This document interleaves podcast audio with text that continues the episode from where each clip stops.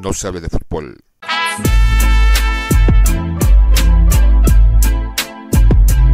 No, se, hable, de, fútbol.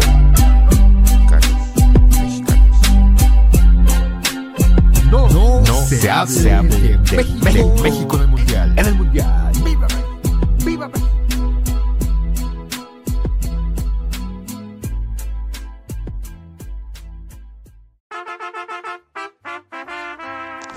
El Día de Muertos es el resultado de nuestro sincretismo cultural, ni de aquí ni de allá. Indígenas y españoles somos Misha y Misha. Los mexicanos nos reímos de la muerte, la muerte nos las pela.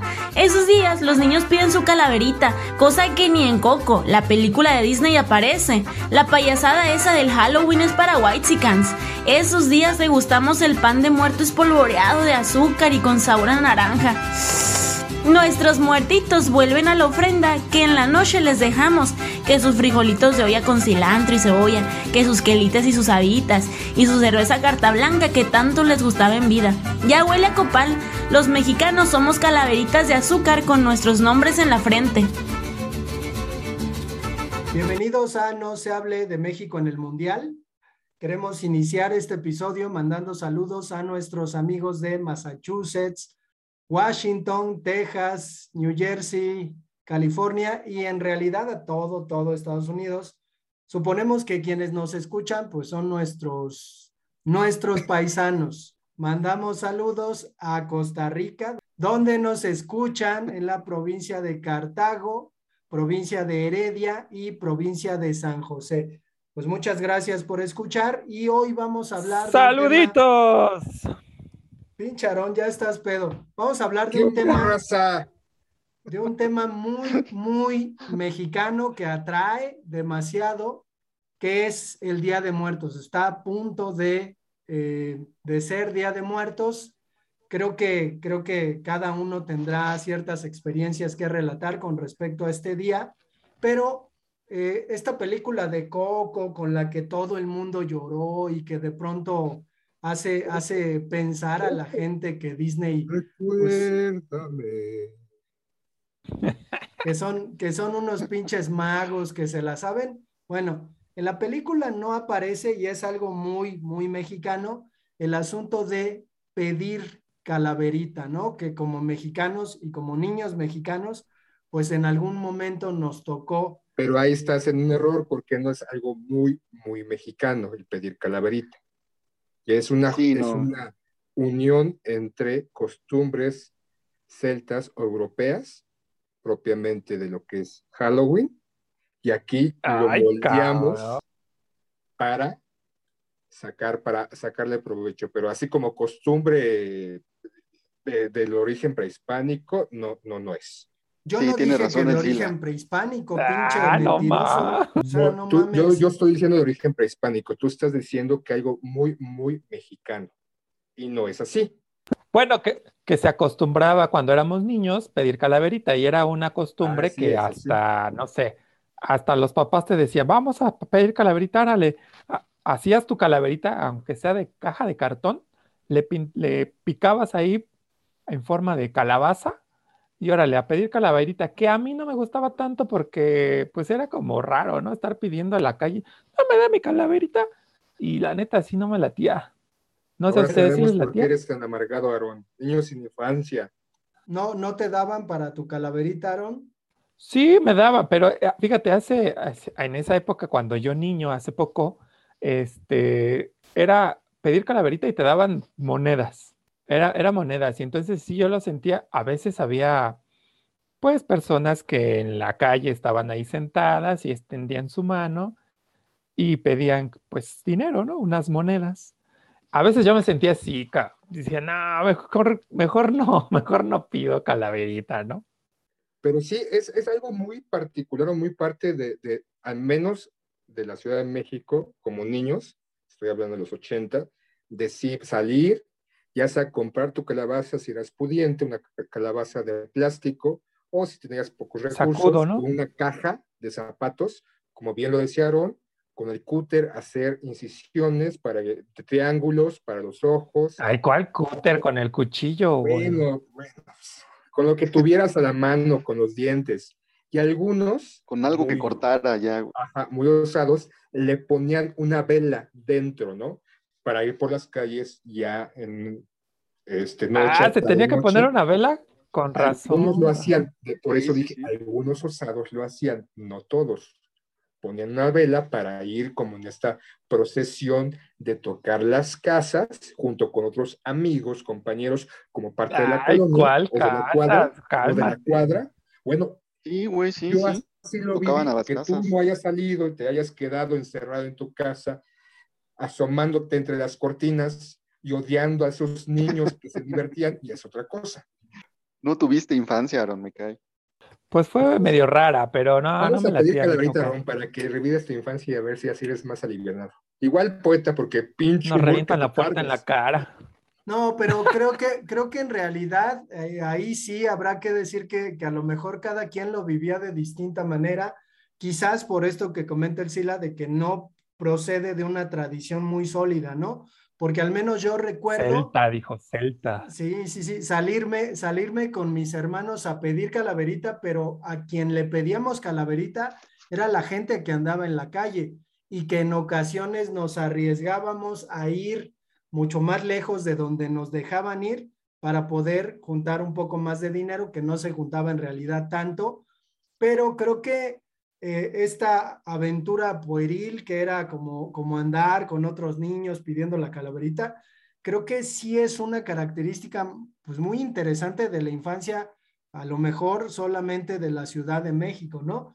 Creo que ya no, ya no he visto muchos niños eh, que pidan calaverita o, peor aún, pues ya de plano adquirir la tradición esta del Halloween y ya ver a chavitos en lugar de sus cajitas con una vela eh, adentro, pues a chavitos ya disfrazados de Drácula o de Frankenstein pidiendo dulces, ¿no? Por ejemplo, que en, en, mi caso eso no ocurría. Digo, no sé cómo les ha ido a ustedes a la hora de que llegue un chavito y les diga, señor, no me da para mi calaverita y que digan, ¿cuál señor si soy un chavo? Yo lo pateo, cabrón.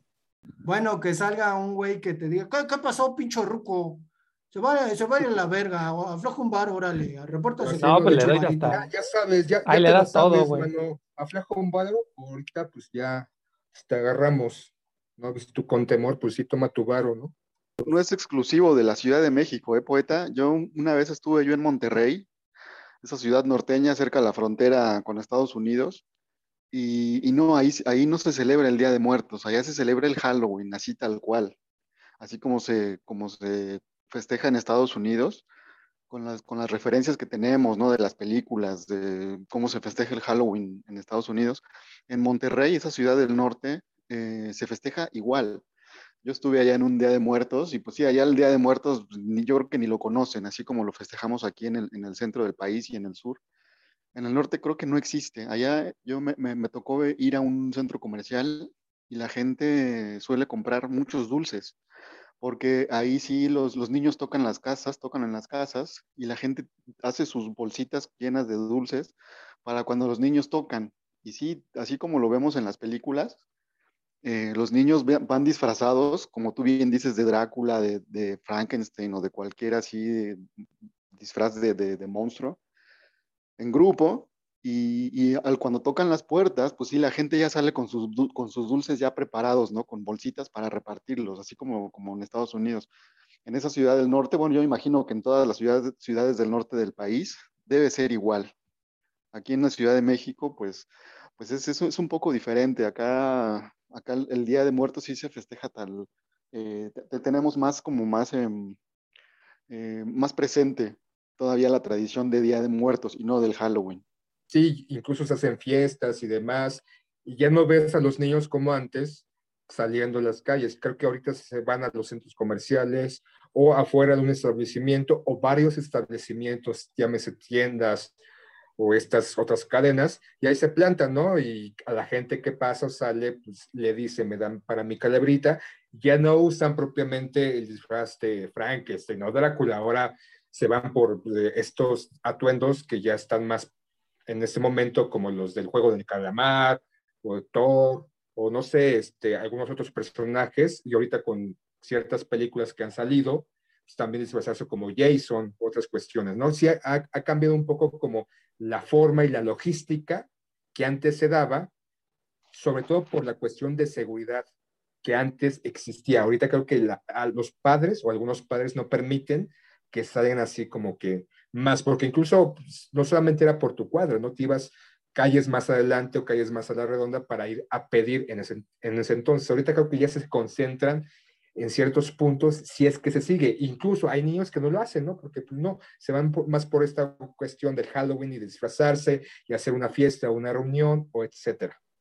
Habrá que decir que los del norte en los Halloween se enamoran de sus primas, ¿no?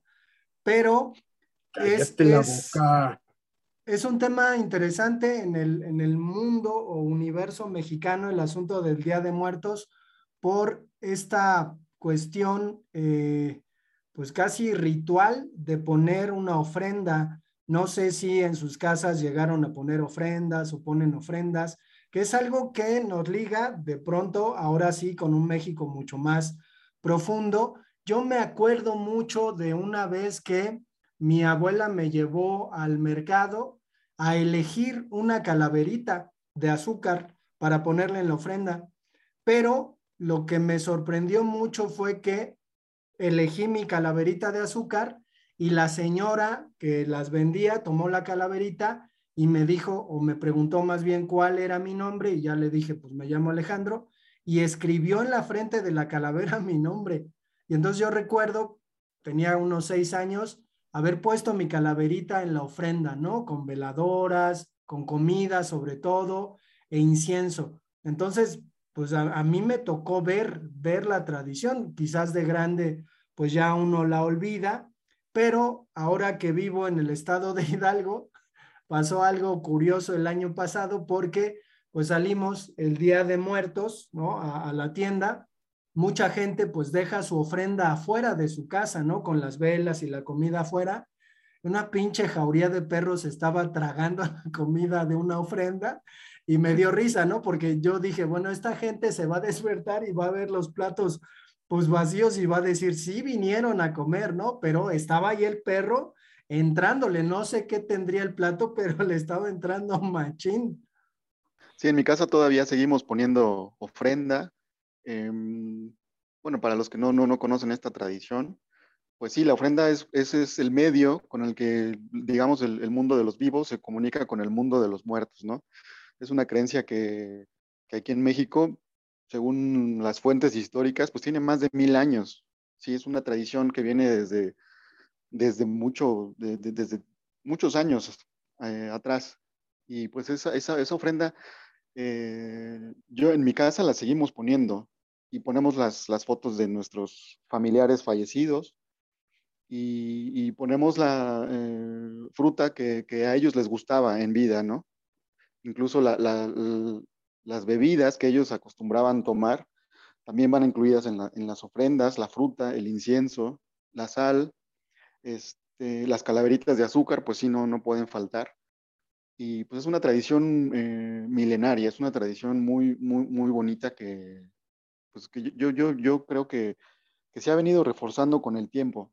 Es una, es una fiesta realmente, yo creo que es la más importante de, de, de los mexicanos. Después del, del 15 de septiembre, del, Día de la Independencia de México, yo creo que la, la más importante es la, uh, la del Día de Muertos el Día de Muertos o de los fieles, fieles difuntos, la parte más celebrada, eh, casi hablando del centro de México y hacia el sur.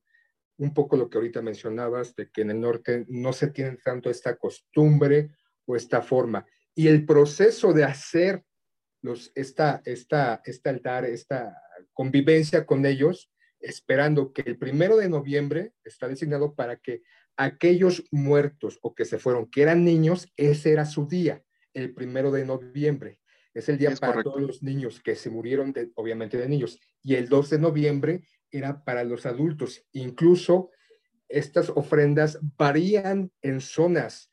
Podemos ver que las ofrendas en el centro de México tienen ciertas características muy particulares, pero si nos vamos hacia el sur, hacia la costa de Guerrero o Oaxaca, hay también varía un poco, incluso por los orígenes de ciertas zonas, porque hay una, una, una ceremonia o una tradición sobre todo en Guerrero, en Oaxaca, que incluye a las personas o los este, individuos, tradiciones de personas de origen africano, origen negro.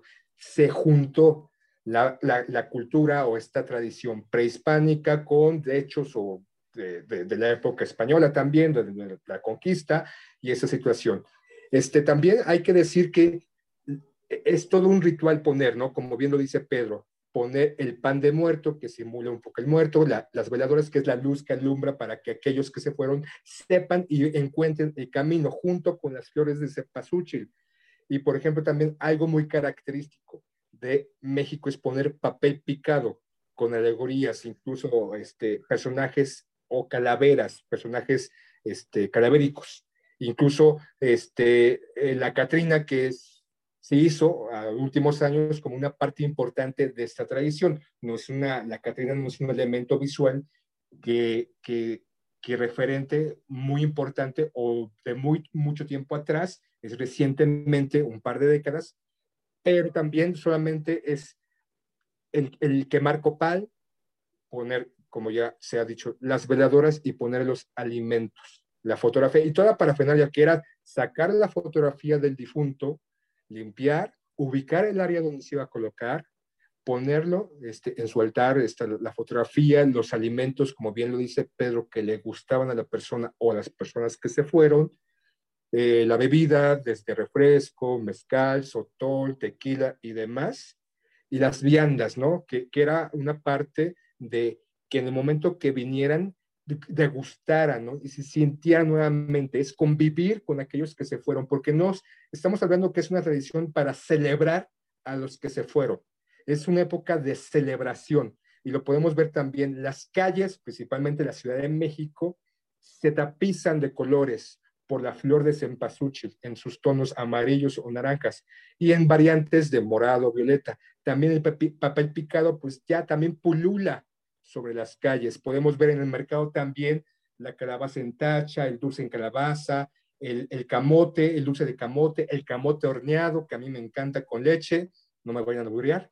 Este, parte de esa tradición. Sí, a mí sí me encanta el camote horneado. Ya sabemos que te encanta el camote, Sí, a mí sí me gusta y lo digo a toda honra.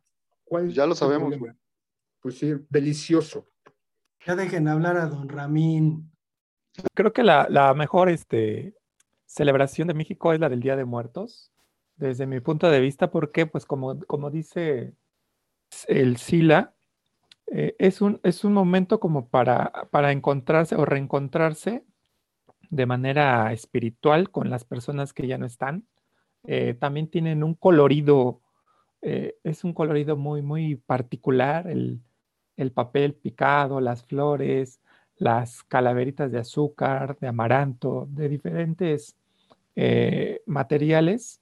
E, e, es una, una, tradición muy, muy colorida, finalmente es una festividad, ¿no? No es una situación de, pues de llorar. algunas personas, pues obviamente les, duele el recuerdo de sus, de sus muertos, pero finalmente es una festividad, ¿no?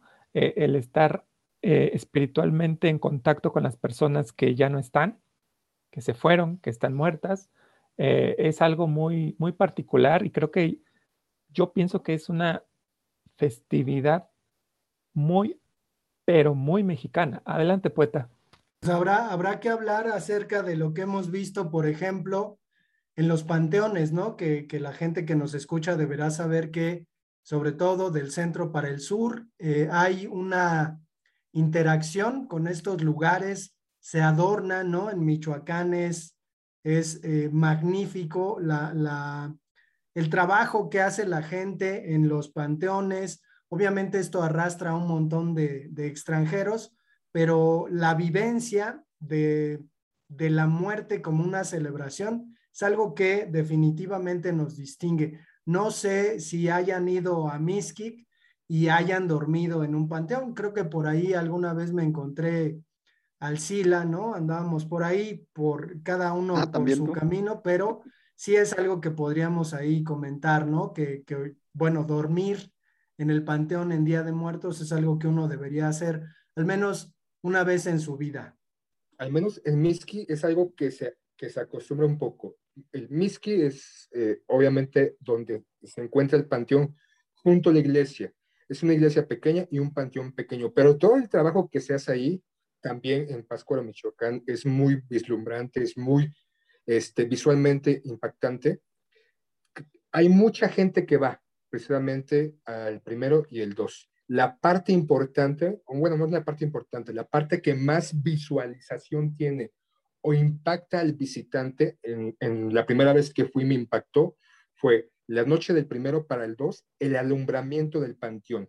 ¿A qué se refiere? La gente de Miski va al panteón días antes a limpiar, a hacer este proceso de limpieza de las zonas, de las tumbas, de los ataúdes, bueno, no, de la parte superior del panteón, a escombrar y demás. Pero, pero sí, la, perdón, perdóname que te interrumpa, podemos, digo, a los escuchas que están en, en otros países, ¿podríamos decirle qué es Miski? Que es un pueblito. Ajá, este, me parece, ay, no tengo muy bien eh, ubicada geográficamente el dato, no sé, tu poeta, si lo tengas. Xochimilco. La Ciudad de México, es un pueblo al sur de la Ciudad de México, un pueblito donde se festeja, bueno, muy especialmente este, esta festividad del Día de Muertos. A mí también me ha tocado ir, de hecho también me encontré al Sila una vez allí. Y sí, yo, fui, yo, fui, yo iba con un amigo y acampamos, ahí no, nos permitieron acampar ahí en el, en, el, en el, cementerio, tuvimos que hacerlo en, el, en, el, en la plaza principal del pueblo, y, pero fue fascinante, de verdad, ver, la, la, el cementerio con todo lleno de velas eh, encendidas, y era, era, era un espectáculo muy, muy, muy bonito. Yo creo que también te tocó verlo a ti, ¿no, Sila? Ese, ese día me acuerdo que andábamos por ahí y tú ibas, creo que con tu chava, algo así. Sí, sí fue la primera vez que fui y quedé encantado del lugar. Güey, pero entonces yo también andaba ese día por ahí porque yo me encontré, creo que al Sila y me dijo, Pedrito, anda por aquí. Pero eh, digo. Ah, sí. Sí, sí, sí, o sea, seguramente fue ese mismo día, digo, porque yo he ido como dos o tres veces solamente.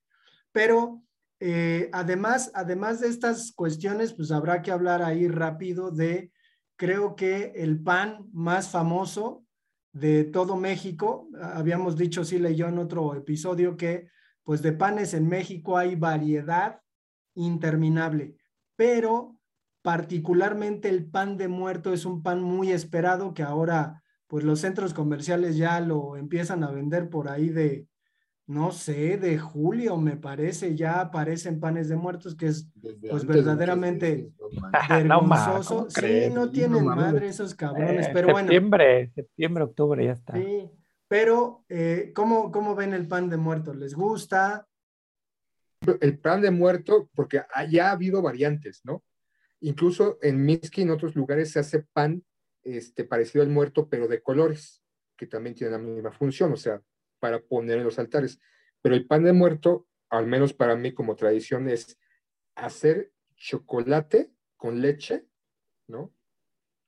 De preferencia este chocolate de Oaxaca, y sopear el pan en tu, en tu este, taza y comértelo. Y es delicioso. Y ahorita hay variantes de que pan de muerto relleno, pan este, sin gluten y otras cosas que tú dices, órale, está chido, pero pues el tradicional es con sus huesitos ahí encima, que lo más rico, incluso la parte más rica del pan del muerto, son estos elementos que simulan los huesos de aquella persona que se fue, que son muy requeridos, incluso se los pelean hasta cierto punto. Y podríamos quizás ir cerrando con todas las maneras que tenemos de decir eh, que alguien está muerto, ¿no? O que alguien murió, para no decir completamente que alguien murió, es decir, usar los, eufemismos, ¿no? Colgar los tenis. ¿Qué más? ¿De qué otros se acuerdan? Estiró la pata. Hay otra cosa también que es, que, que ah, es importante en estas festividades, el acerrín pintado.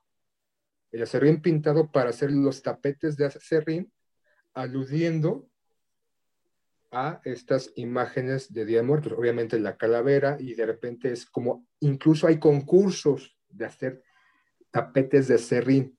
Y en ciertas ciudades turísticas, hay en algunos lugares, no tengo muy bien el dato, en donde tapizan toda una calle con este, este serrín pintado con este pigmento La manera es sumergir el acerrín en agua caliente con el pigmento ya este, disuelto y sacarlo y empezar a hacer una traza sobre el piso, un dibujo, puede ser alusivo a un personaje o alguna imagen que tanto pululan en este momento alusivas al Día de Muertos, y con los múltiples colores ir colocando en ciertas áreas de dicho dibujo ciertos colores. Y al final es como una pintura, ¿no? si se pudiéramos decir de esa manera tan simple, que representa esta fecha.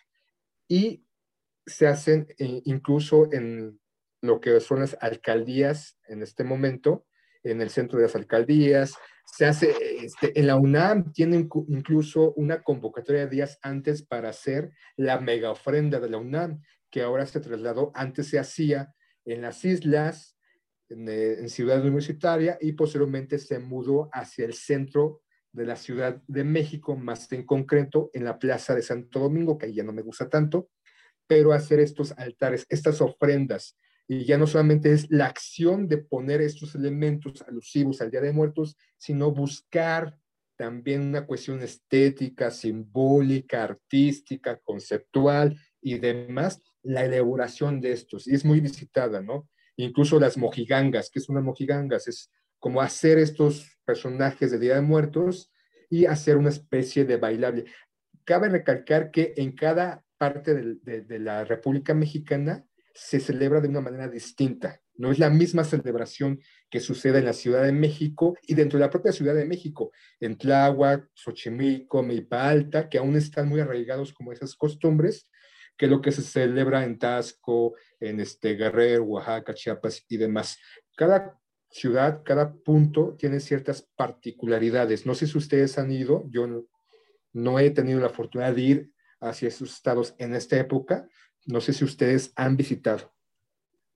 Sí, acá, acá en Hidalgo se celebra una variante de Día de Muertos que se llama Chantolo, por ejemplo, y es, una cuestión muy arraigada. Uno dice, pues es Día de Muertos, pero sí eh, está esta cuestión de, del Chantolo, en donde aparece un platillo que se llama zacahuil, que es como un tamal así gigante, muy rico con chile, pero eh, pues ahora que hablaban de Miski, yo me acuerdo mucho que cuando pasé esas noches allá, habrá que contar que hay algunos concheros que son estos danzantes eh, que pues de alguna manera hacen ahí como el esfuerzo como para, para imaginarse, porque no hay datos en realidad eh, muy factibles de cómo eran las danzas indígenas y entonces ellos se pasan toda la noche de Día de Muertos, ambas, bailando. Obviamente el baile hace que las personas entren como en una especie de, trance, pero sí es, eh, pues uno no sabe ni para dónde voltear, ¿no? En Michoacán, pues lo mismo. De repente este viaje que se hace a Janitzio, ¿no? Eh, en la noche y el regreso en la madrugada, pues es un poquito como viajar al inframundo, a Xibalba de los mayas, pero sí es una experiencia, ¿no? O sea, venir a México en Día de Muertos es venir a experimentar algo que creo que en ningún otro lugar del mundo eh, ocurre.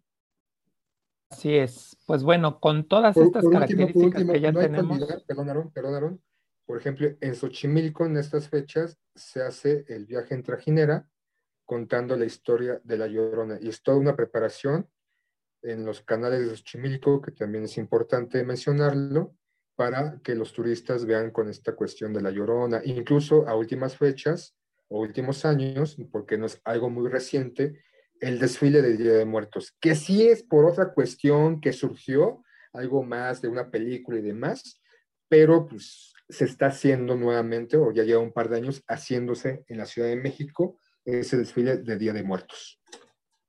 Muy bien, pues mucha información aquí tenemos para las personas que nos escuchan en el extranjero, que bueno, si es, si tienen la oportunidad de venir a México en un Día de Muertos, pues ya saben que se encontrarán con una festividad muy grande, muy colorida y de muchas formas y versiones.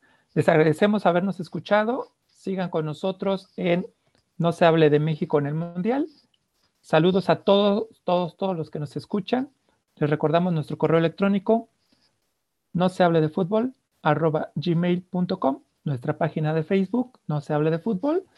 Ahí nos, les, nos, nos puedan escribir, esperamos sus comentarios y bueno, agradecemos su escucha.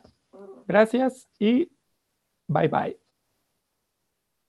No se hable de fútbol.